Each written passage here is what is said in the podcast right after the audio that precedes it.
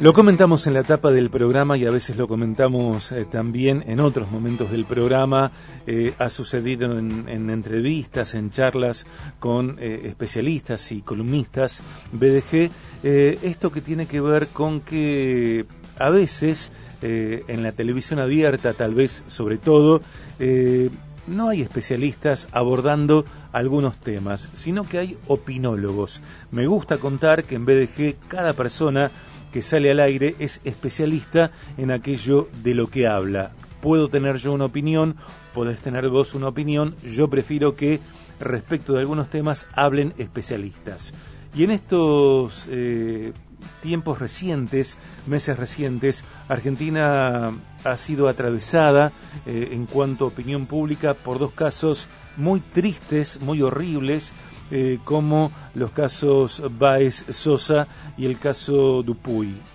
Y hemos escuchado tanta gente hablar, tanta gente hacer referencia a, términos que son propios del lenguaje y de los saberes jurídicos que, queremos eh, pensar en este sentido. Y para ello estamos en contacto con quien es nacido en Pergamino. Él es abogado egresado de Universidad Nacional de Rosario, un altísimo promedio en su camada. Es especialista en Derecho Penal, representación en audiencias, procuración y redacción de escritos de trámite, entre otros. Es abogado penalista, especialista también en daño, familia y sucesorios. Tiene muchísima repercusión cuando eh, hace sus vivos en su canal de Instagram. Es docente en plataformas virtuales. Tiene, insisto, mucha repercusión eh, y muchas, eh, muchos seguidores, muchas personas que están atentas a lo que él dice, a lo que expresa y en alguno de sus vivos se ha referido al tema que vamos a repasar porque no tenemos tiempo de profundizar. Es un gusto para mí recibir en el programa al doctor Patricio eh, Fara Marchesotti. Patricio, bienvenido a Viaje de Gracia. Hola Sergio, muy buenas tardes, ¿cómo estás? Estoy muy agradecido de otra invitación más a tu programa. Es un placer, te agradezco a vos y a la producción. Gracias también de parte nuestra para vos, Patricio. Eh, Patricio, ¿cuáles considerás, te voy a tutear, eh, son los modos más constructivos para informar acerca de casos judiciales tan cruentos como los que yo citaba, Baez Sosa, Dupuy, bueno, eh, casos judiciales tan cruentos como los ocurridos estos años en Argentina. Bueno, Sergio, eh, respecto a esto, se sabe que los juicios son orales y públicos conforme las cuestiones procesales de forma a la hora de transmitir la información. Es decir, constitucionalmente se habla, la constitución de que estos juicios son públicos y abiertos, salvo que se ventilen, se ventilen cuestiones pudientas como algún abuso sexual, algún caso resonante como este, en el cual implique que deba hacerse como contra cada puerta cerrada. A contrapartida tenemos el derecho, digamos, a la libertad de expresión, en este caso la libertad de prensa, a la hora de informar. ¿Qué quiero decir con esto? En resumen, hay una colisión de derechos entre los intereses de las víctimas, parte del proceso, imputados o víctimas, en este caso querella, ¿sí? y la información que transmiten los medios. ¿Cuál es el canal más transparente o el modo más transparente? Firmando la audiencia específicamente sin emitir opiniones que puedan transversar los decisorios judiciales, ¿sí? Y el mejor canal es transmitiendo únicamente lo que hay, ya que los periodistas no son partes procesales en el marco de un proceso y eso puede difuminar toda la información certera que se pueda transmitir. El mejor modo es cumpliendo su función, transmitiendo el juicio oral. Eh, y cómo revertir las situaciones en las que opinantes no jurídicos en medios televisivos específicamente hablan y afirman detalles como si fueran especialistas, Patricio. Bien, en ese caso habría, se podría implementar diferentes eh, tipos de acciones, intentando hacer algún tipo de acción, acción, por ejemplo, algún mecanismo legal, para evitar, por ejemplo, solo por parte de las familias víctimas, impidiendo que estas personas hagan, influyan sobre el caso, atendiendo que son cuestiones muy personales. Esto es tanto del imputado y por parte de la víctima. Sumado a ello, ¿sí? contratar realmente especialistas en la materia, ¿sí? que puedan dar opiniones fundadas no solamente a hechos, sino a derechos. ¿sí? No, no intentando vender, sino intentando transmitir una veraz información atendiendo la gravedad del asunto y no como un circo en cuestión. Tal vez una de las profesiones con eh, lenguaje específico más complejo sea eh, la profesión de eh, abogados, de jueces, y la pregunta en este caso tiene que ver con eh, cómo informarnos quienes no somos eh, especialistas, no somos letrados, no somos doctores en leyes, no somos abogados, cómo informarnos yendo a fuentes judiciales sin perdernos en nociones y vocabularios complejos. Bien, vuelvo a repetir lo mismo. En este caso, la fuente principal es el propio proceso, es la matriz fuente originaria de la información, asistir a la audiencia uy, pero me queda muy lejos. Es la única forma de saber realmente lo que está pasando en el proceso. Mm. No hay forma. Igualmente queda claro que por una cuestión material y de capacidad no entran todas las personas, no queda otro modo que por medio de los medios televisivos.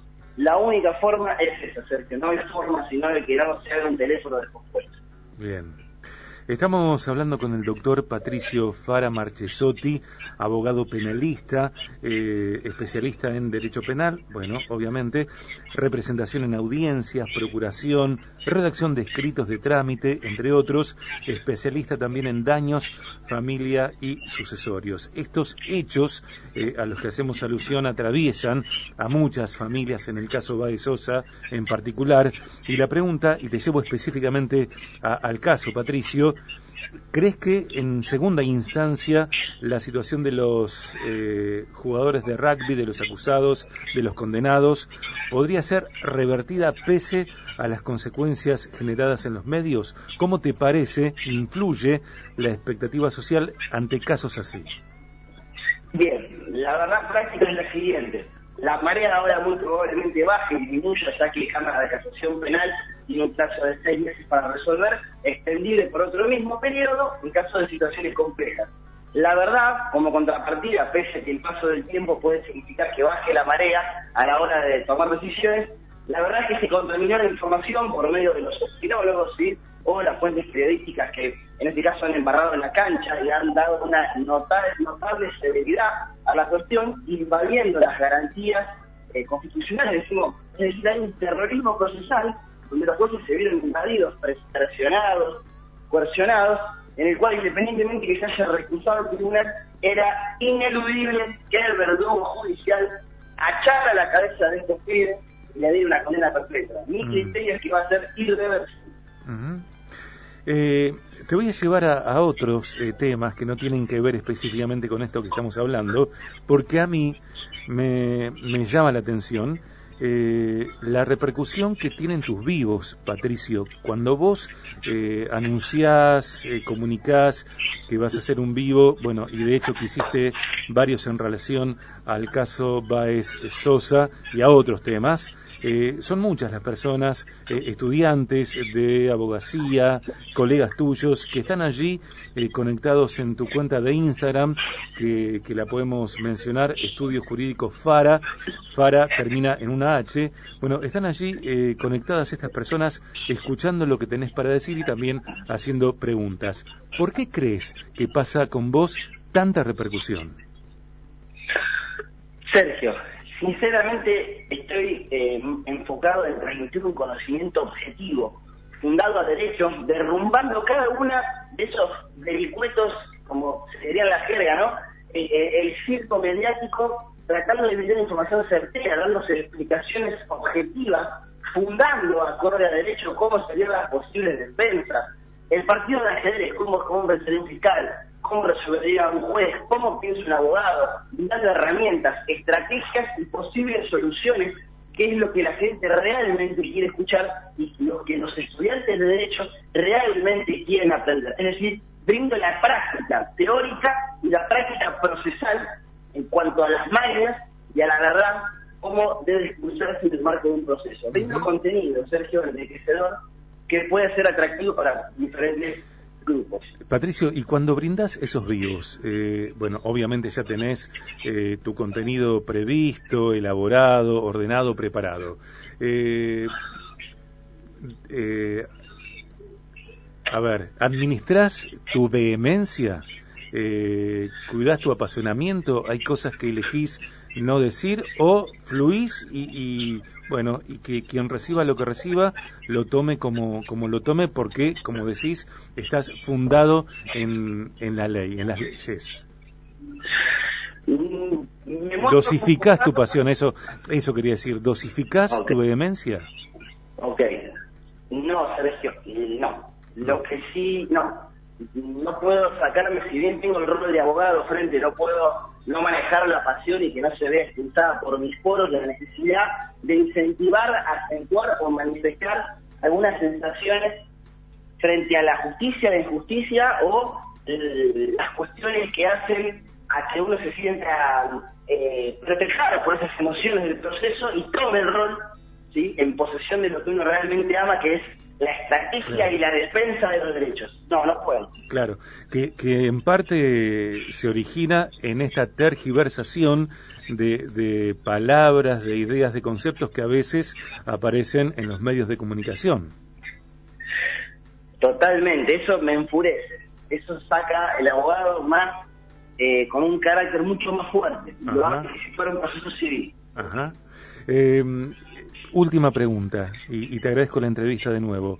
Eh, también sucede la repercusión eh, no solo con tus vivos, sino también con la cantidad de estudiantes de derecho que toman clases particulares con vos virtuales, aunque también hay presenciales, creo, eh, y, te, te, dicen cosas que son realmente muy poderosas, eh, que hablan del mentoreo que vos desarrollás y de la huella que como docente dejás en esos estudiantes de abogacía.